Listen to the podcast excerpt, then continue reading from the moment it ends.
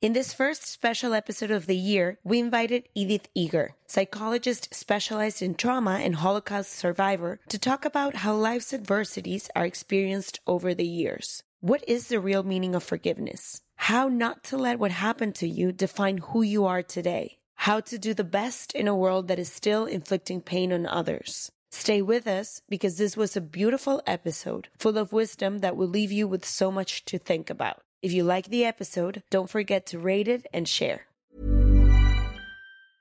Mom deserves the best, and there's no better place to shop for Mother's Day than Whole Foods Market. They're your destination for unbeatable savings, from premium gifts to show-stopping flowers and irresistible desserts. Start by saving 33% with Prime on all body care and candles. Then get a 15-stem bunch of tulips for just $9.99 each with Prime. Round out Mom's menu with festive rosé, irresistible berry chantilly cake, and more special treats. Come celebrate Mother's Day at Whole Foods Market. Wow. Nice. Yeah. What you're hearing are the sounds of people everywhere putting on Bombas socks, underwear, and t-shirts made from absurdly soft materials that feel like plush clouds. Yeah, that plush. And the best part? For every item you purchase, Bombas donates another to someone facing homelessness. Bombas. Big comfort for everyone. Go to bombas.com slash ACAST and use code ACAST for 20% off your first purchase. That's bombas.com slash ACAST. Code ACAST. From the beginning. Se regalan dudas nace de la infinita necesidad de cuestionarnos todo. Todo. Todo lo que está a nuestro alrededor. ¿Por qué creemos lo que creemos? ¿Qué alternativas hay? ¿De dónde venimos y hacia dónde vamos? ¿Cómo tomar decisiones más informadas? Coexistir para vivir más intensamente sin dejar de crecer. Hemos tenido tantas dudas durante tanto tiempo que te las queremos regalar. Soy Leti Sagún. Y yo, Ashley Franje. Y en este espacio invitamos a expertos, amigos, profesores, gente que queremos y que admiramos, que sabe y no sabe tanto de todo eso que tendríamos que estar hablando.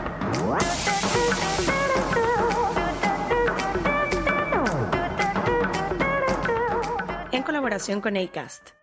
Welcome, Edith. We're so, so, so honored to have you here. We read both of your books. We are so inspired by your life story and by all the knowledge you've shared with everyone. So, welcome to Se Regalan Dudas. It's a pleasure to have you here for all our Latin speaking audience. Yes, very, very mutual. Um, love Mexico. I wouldn't mind retiring there, especially. uh, and uh, I love the people, good people, kind people, and I I am very happy to be with you today and make this time very useful. Yes, this is this is your house whenever you want to come here. Yes, thank you. I I've been working for the YPO for many, many, many, many years. Uh, Rocio Berho and is a beautiful woman of strength that I stay in their home and I get up in the morning and two beautiful women give me papayas and fresh orange. By the time I finish my breakfast, my room is clean. Thank you. I love it. Thank you. Edith, I was so inspired in many ways. We read your story, we shared it between my mother, my sister, and I. And I, I want to see if you can sort of walk us through the whole process of how you make it so that something that could have shaped your life in one complete way and you could have gone in one route, which is a route that we know a lot of people went through, you somehow, with your inner wisdom, were able to just completely shape it onto another side. And I think that's something that everyone can relate because no matter, you said many times, suffering is different, but we all suffer as humans. And I would like to know how anyone, with whatever situation they're going through, and knowing that there's this two paths, right? Can sort of do what you did and be somehow inspired to choose the path of love and the path of forgiveness and the path of resilience. I like to tell you that I was on the advisory committee for the Veterans Administration, and as such, I would go to Washington And every morning we were picked up in a and we passed the Holocaust Museum. And I kept saying to myself, I'm not going there. I've been there. I've done that. But after six years, I arrived on a Sunday and I ended up choosing to go to the Holocaust Museum. They told me to go up to the fourth floor because I was looking for the GIs who liberated me on May 4th, 1945. And as I was going through the pictures, there was one on the right side with uh, a scripture, May 1944, Hungary, new arrivals in Auschwitz. And I thought I saw myself. I still don't know because my sister I didn't see. And I didn't go back to Dvorak. But I know that the following day I was at the advisory committee. I was the only woman, and I had a big sign, Dr. Edith Eva Eger. And I was wondering whether that girl how that dead girl became this woman. And that's what you're asking. That it's not what's happening. We have a choice to react or respond. And that's why if you want to talk to anyone about anything, you want to first think whether it is necessary and whether it's kind. And if it's not, that's why God gave us one lip and two ears, so we can talk less and listen more. And listen more. I love that. I wanted to ask you, I think one of the things that I admire you the most is telling your story. I believe that so much of us, especially in these times, believe that we are alone in our suffering and believe that we are not worthy of telling our story. Not everyone has had the beautiful opportunity like me and Letty to have this podcast and to talk through millions of people and like you that you've had hundreds and millions of people that have impacted by your story but I'm talking more of like the day-to-day people right and like how I wanted to talk to you about that. Why is it so important to share our stories and why every story is worth telling? I usually tell people I have a story but I'm not my story. See when I when I went to my sister and told her I want to go back to Auschwitz because I want to go back to the lion's den. I want to look at the lion in the face. I want to reclaim my innocence. And my sister told me I'm an idiot. So I did go alone to Auschwitz, and the work I do today to revisit the places where you've been, relive that experience, and then revise your life. So I never forget what happened. I don't overcome it. I don't even know that word, but I came to terms with it that there is a part in my life that Auschwitz gave me the opportunity to look at life from inside out I don't wait for someone to make me happy. And I think that's very important that you can really wait for someone and be the waiting, waiting woman. But if you're not happy alone, you won't be happy with anyone else. So I think love is not what you feel, is what you do. And that's what you're doing. That's what you're calling me what do you do with tragedy and how do you turn it into an opportunity? Become a survivor, but never a victim. We are going to send you this that I wrote the difference between. See, when I'm still angry and I'm still hating, then I hurt me. So that's why it's mm-hmm. important to love me and because self love is self care, it's not narcissistic. Narcissistic right. people don't like themselves. So I think this is a very important conversation for you to know in January. You can make a decision what you're holding on to and what are you willing to let go. Like I am letting go of the need for someone else's approval of me. You know, not everyone is going to like me because uh, I'm doing it my way, and and so I respect others to hopefully reclaim their true self, which we give up usually when we are young. We give up our genuine self and we become a good girl or uh, daddy's little little angel or mommy's little confidant. I think I think it's important for us to know that God only made one of you. If you leave this room, no one can replace you. You're one of a kind. There'll never be another you for me. It doesn't mean I'm right. better or less than anybody else. We're all humans. Which is also something that you say a lot and that really like stood with me the idea of how to reconnect with your power and with your freedom and how power is not what we were taught but actually something that lives within and that as you said you can only reclaim with yourself.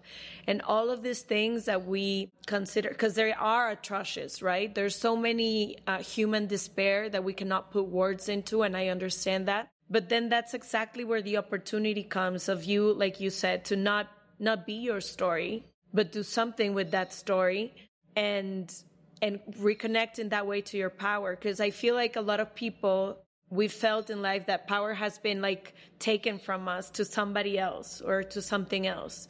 And maybe we we've been stuck there for a long time in this victimhood of thinking that we were ripped of something until you actually realize you know what? It's something that comes from within that nobody can take away. And there's a particular story that I don't know if you feel comfortable telling that you tell in your book that I love uh, of when you're dancing in front of, of the general and you're saying, you know, I'm in this place and you can think that I am being the captive person here, but I am free within myself. And that is something that no one can ever take away from me. No one can really take away my spirit that we, we have that spirit that no one can take away ever. And when I danced for Dr. Mengele, I closed my eyes and I pretended that the music was Tchaikovsky and I was dancing the Romeo and Juliet at the Budapest Opera House. That's the first thing I did when I went to Hungary many years ago. I ran and so the Budapest Opera House, and this is what happens. So when someone tells me that they were inappropriately touched, but they don't want to tell me because I was in Auschwitz, and my answer is to her, I knew the enemy. It's just how you look at things. If you were raped, it's a very different way of look at everything because unfortunately we look at victims as being weak and victimizers as being strong. And that's why part of the psyche will identify with the aggressor. And if you want to study the Stockholm Syndrome, look it up in a, any psychology book that you identify with the aggressor. And many times I even worked with survivors and when they got angry and their children, they called them Nazis. And that's really not a, a good way for a mother to talk. Um, so that's why I think the work I do is about grieving, feeling, and healing. You cannot heal what you don't feel. Crying is good because what comes out of your body doesn't make you ill what stays in there does. Yeah, I didn't tell anyone I was in Auschwitz close to 20 years until I read Man's Search for Meaning mm. by Viktor Frankl. Viktor Frankl. Yeah, I read it in high school. There's this part, there's the talk of you that I heard that you talk a lot about the future and how we're, when you were in the middle of all these things happening, you said, Tomorrow I will be free. Tomorrow I will be free.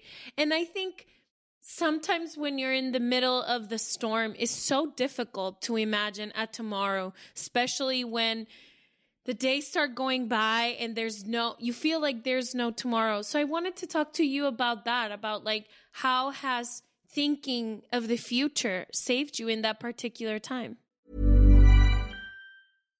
One size fits all seems like a good idea for clothes until you try them on. Same goes for healthcare. That's why united healthcare offers flexible budget-friendly coverage for medical vision dental and more. Learn more at uh1.com if you're looking for plump lips that last, you need to know about Juvederm lip fillers. With Juvederm Volbella XC and Juvederm Ultra XC, your lip look, whether it's subtle or bold, can last up to one full year with optimal treatment and no additional maintenance. Find a licensed specialist and see if it's right for you at Juvederm.com today. That's J U V E D E R M.com. Add fullness to lips in adults over 21 with Juvederm Volbella XC or Juvederm Ultra XC. Do not use if you have severe allergies or a history of severe allergic reactions, or if you're allergic to lidocaine or the proteins used in Juvederm. Tell your doctor if you have a history of scarring or taking medicines that decrease the body's immune response or that can prolong bleeding. Common side effects include injection site redness, swelling, pain, tenderness, firmness, lumps, bumps, bruising, discoloration, or itching. As with all fillers, there's a rare risk of unintentional injection into a blood vessel, which can cause vision abnormalities, blindness, stroke, temporary scabs, or scarring. For full important safety information, visit juvederm.com.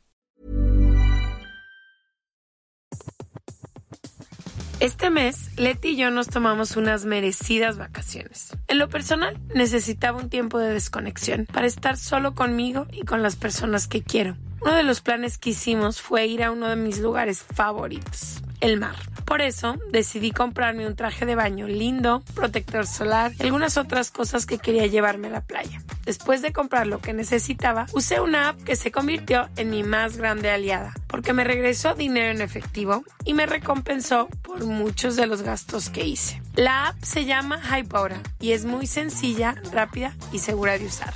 Hybora me ha regresado dinero por comprar en tiendas como Lowell's, Macy's, Sephora, Best Buy y mucho más. Tú también puedes empezar a usarla y recibir dinero por comprar desde comestibles hasta artículos del hogar y de belleza. Lo único que tienes que hacer es agregar tus ofertas en la aplicación, subir tu recibo y listo. Obtendrás dinero real que podrás depositar a tu cuenta bancaria, PayPal o tarjetas de regalo. Si tú también quieres aprovechar estos beneficios, en este momento, para ti que eres parte de nuestra comunidad, Hybora ofrece 5 dólares por solo probar Hybora usando el código DUDAS cuando te registras.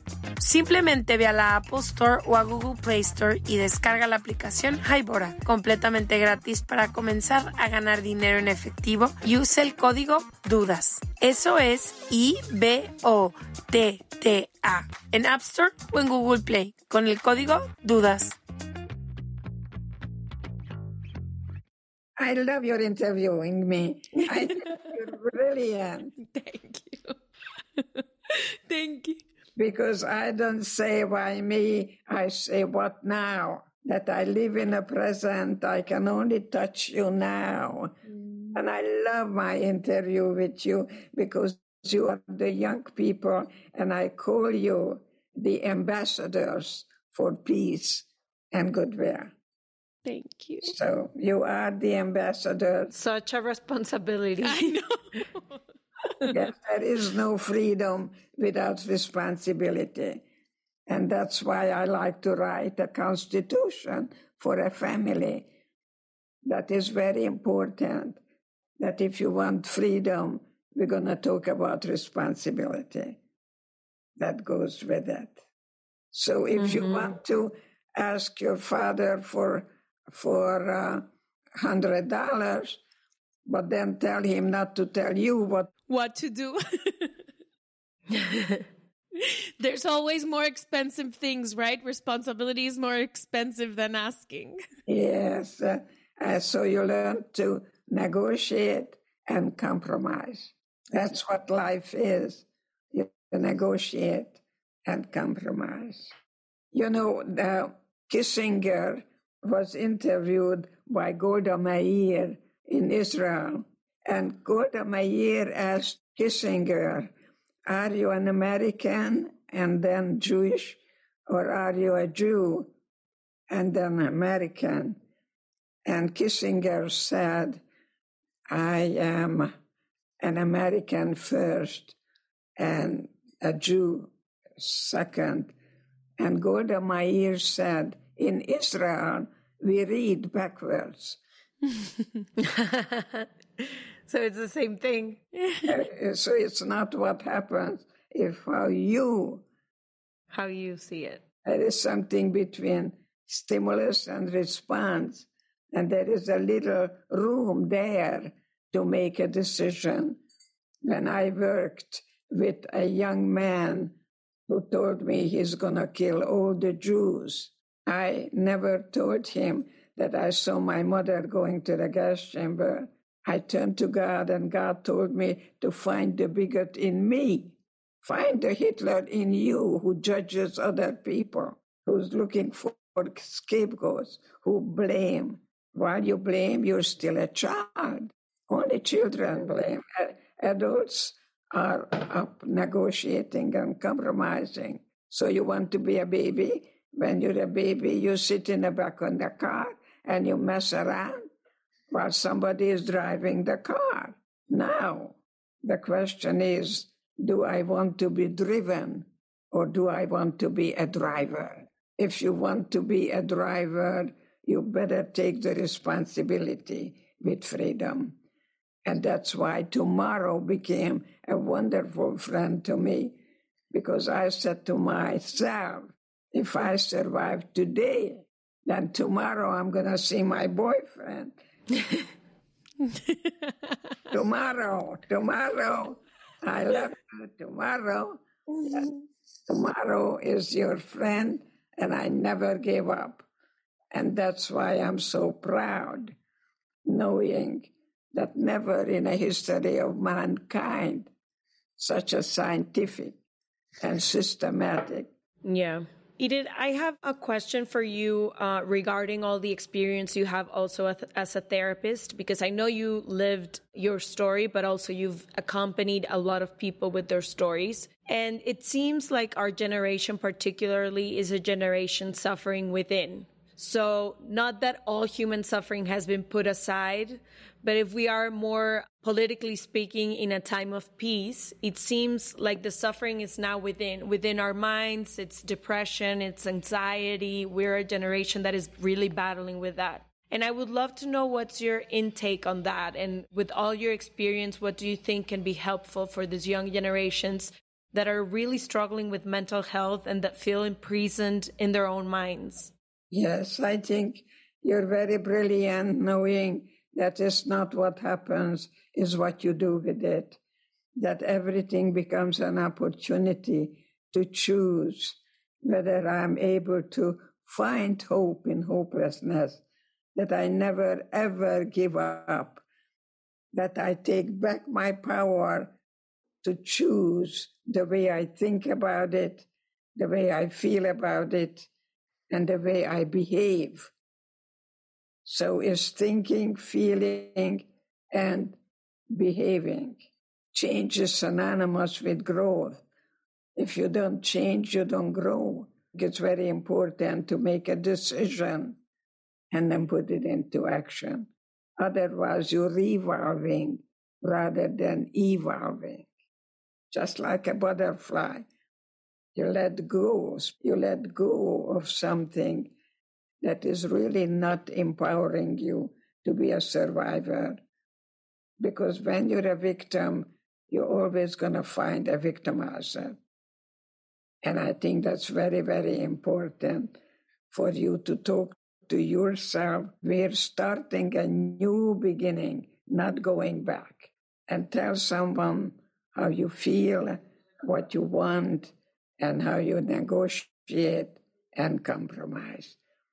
So if you didn't talk to your sister for a while, maybe it's time to tell her you would like to have lunch together and you would like to maybe cook some good enchiladas and talk about new beginnings because you want to be sure when you die that you're not going to ask what the world has given you, but in what way you were able to contribute to peace and love and passion for life. Another question that I wanted to ask you I know a lot of your work has been centered on grieving, on actually I think it's before forgiving, right? When you're grieving what happened to you and actually having this space. I was reading about you and how you said that what you said that you can't, you have to cry, you have to see what happened eye to eye. What can you tell us about grieving and the importance of holding that space for yourself and for others in front of you to actually grieve when we want to so fastly move on? You know what I mean? When something bad happens, what you want to do is to move on. Let me, t- let me tell you, uh, really, um, I like to talk about the things that I lived myself. My granddaughter, Lindsay, who went to the bishop's school in La Jolla, asked me to buy her a dress so she can go to her dance. And so I did that. And I came home, and out of the blue, I noticed that I'm crying. The word understand is really very academic. I, I never understood. After I did what I was asked to do, I come home and I'm realizing that I'm not crying. What really happened that I bought her a dress, I came home, I cried because I never went to a dance.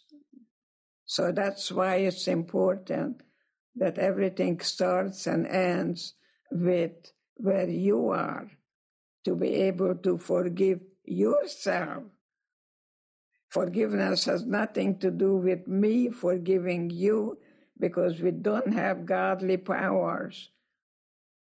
Just remember that when you forgive yourself, you give yourself a gift that you don't want to live with hate. And that's why I went back to Auschwitz. And that's why I went to the Holocaust Museum but then from the fourth floor, I went down to the third floor, and there was a cattle car, the one I sat in in May 1944.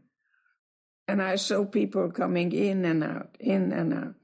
And it took me a couple of hours to decide that I'm going to step in and figure how it felt when my mother held me and she told me, We don't know where we're going. We don't know what's going to happen. Just remember, no one can take away from you what you put here in your own mind.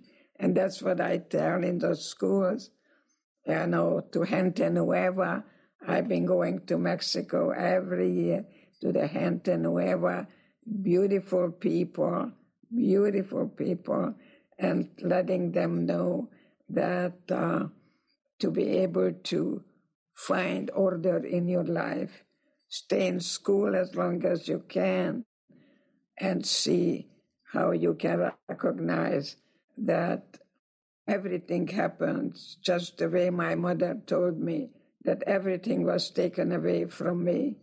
And yet I had my sister and my mind and learned to go beyond the be me, me and commit myself to others because all we had was each other then, and all we have is each other now. So, grieving, feeling, and healing is what I do. That's the work that I do. That uh, crying is very healthy. What comes out of your body will never make you ill what stays in there does. So I am sure that you can hopefully be with women, especially, to recognize that they experience trauma and not to deny it, not to have any kind of delusions and minimize it. Oh, it wasn't such a big thing. Other people uh, suffered more than I did. I don't think that's very healthy. I think it's very important to go back to that lion's den, look at the lion in the face. And that's what I did. I went back to Auschwitz. I reclaimed my innocence and was able to turn anxiety into excitement that I'm here. What now? I am very happy to tell you that I get older and wiser and I feel very young and I live in the present. That one of the questions that we had in our book club because we are reading your book with all our audience is after all of this grief how do you forgive how how do people forgive things that seem unforgivable or that sound or felt unforgivable you know i had a woman who had a big big cross and came to see me and we talked and talked and talked. And she said to me, I'm so blessed that I found a good Christian counselor like you. So I didn't say anything.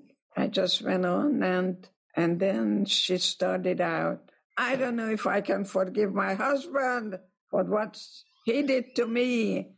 And I asked her to repeat after me. Repeat after me. She said, What? Very angry at me. I said, I forgive myself for putting judgment on my husband. And she wanted to kill me. It's not fair. So I big I big I take the big guns and I asked, What did Jesus do? to the woman who committed adultery. You see, when you start with me and the way you look at things, that makes you either a victim or a victimizer. I think we are not more and not less than human beings. And as human beings, we are not perfect. Give up your perfectionism that can lead to procrastination. So, to be born again. So pretend you're pregnant and you give birth to the you that was meant to be free, free from the prison of your mind. And the key is in your pocket.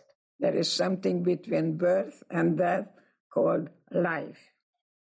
And I hope you have a good life, that you are able to live a life of meaning and you have purpose. And I know that when I was liberated, I was hoping that my parents are going to come back.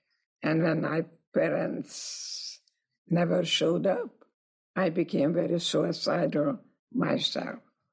And I wanted to die. And I know that God had a plan for me and said, I want you to be for something rather than against something. And this is really when I decided to live a life of joy and passion and to be useful to others. I don't ask you, how can I help you? I'm not Humpty Dumpty. I don't put people together, but I create an atmosphere where you can feel with me any feelings without the fear of being judged. Get rid of all your fear because fear and love does not coexist. From the least anxiety producing to the most anxiety producing, and just believe that you were not born with fear.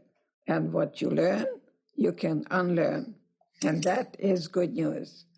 For my last question, I want to ask one of the book club questions because they were very excited that we were talking to you and it said from the Edith in 1940 to the Edith in 2022, what are you most proud of?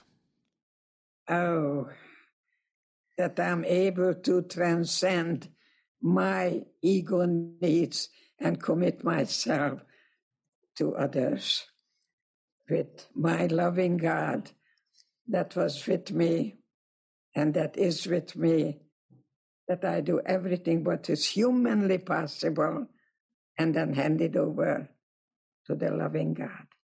I love that.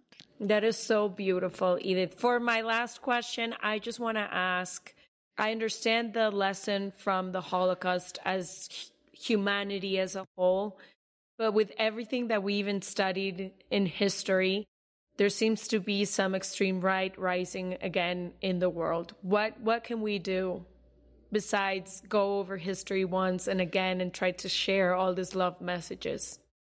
Well, you know, you cannot save the world unless we save ourselves as well, because we are the world, we're part of the world. And so ask yourself, what am I doing now? And is it working? So have a goal. And if you have a goal, I like to call it an arrow that you follow. And then you want to concentrate what you're focusing on, and that focusing will get you closer to your goal. So you have a goal, and then you concentrate on what you're focusing that is in alignment to get you closer. The word happy is very general. I don't know what to do with that word. I'm happy. I'm not happy when I go in San Diego to the airport and I see children separated from their parents. I don't think that I'm finding any happiness there at the border. How can we do that? How can we possibly allow children to be separated from their parents? See, half of you is your mother, half of you is your father. You have a whole family within us. Find that little girl in you that maybe is crying and begging you to find a good, loving mommy. And you say, I'm here. I'm showing up. I will never, ever leave you. I think children need to know that the world is a safe place. And we, I, was chosen by the loving God not to concentrate on me, but to be able to listen as compassionately as I can, guide. I like to be called a guide, to be the guide for people to be born free. And freedom comes with responsibility. Freedom without responsibility, as I said, it's anarchy. So I like to write constitution, write a constitution for the family. So when you die, you feel satisfied that you came into this world not just to be, but to do, to do God's work, to be able to recognize that there'll never ever be another you. No one ever can replace you.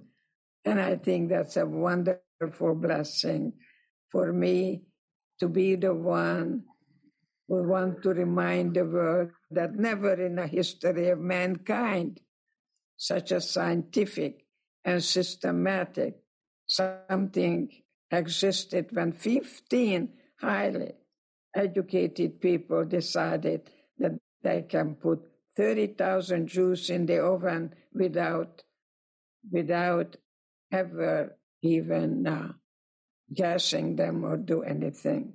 So I think it's very important for me to know when I die that I will know that my parents didn't die in vain. So I think it's important for every one of you look at anxiety and it's possible to find hope in hopelessness and never ever give up.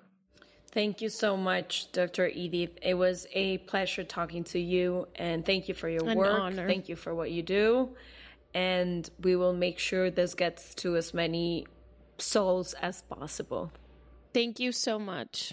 Thank you. I'd like to uh, just leave you with two two questions. When when did your childhood end? The second question, would you like to be married to you? Just think about that. Simple questions. Just think about them. Simple questions. Thank you so much. We appreciate. Thank you, Planeta, for allowing us to talk to Dr. Edith. We are very honored. And thank you for your team and our team for coordinating this. And if you haven't read The Gift and the Choice, both are great books, and all of what we talked today is there. So thank you. Mucho amor. Mucho amor. Mucho amor. Igualmente. Bye. Bye. Igualmente. Join Corner Corner where the big boys play. Hey, folks, I'm Marc Maron from the WTF Podcast, and this episode is brought to you by Kleenex Ultra Soft Tissues, your ally to help tackle your allergy symptoms this season. I love the change of seasons, but nobody loves pollen and all those other things floating in the air that make you sneeze during this nice weather. Kleenex Ultra Soft Tissues are hypoallergenic and allergist approved, so fight back against watery eyes and runny noses without worrying about irritating your skin. For this allergy season, grab Kleenex and face allergies head on. Planning for your next trip? Elevate your travel style with Quince. Quince has all the jet setting essentials you'll want for your next getaway, like European linen, premium luggage options, buttery soft Italian leather bags, and so much more. And is all priced at 50 to 80% less than similar brands. Plus, Quince only works with factories that use safe and ethical manufacturing practices.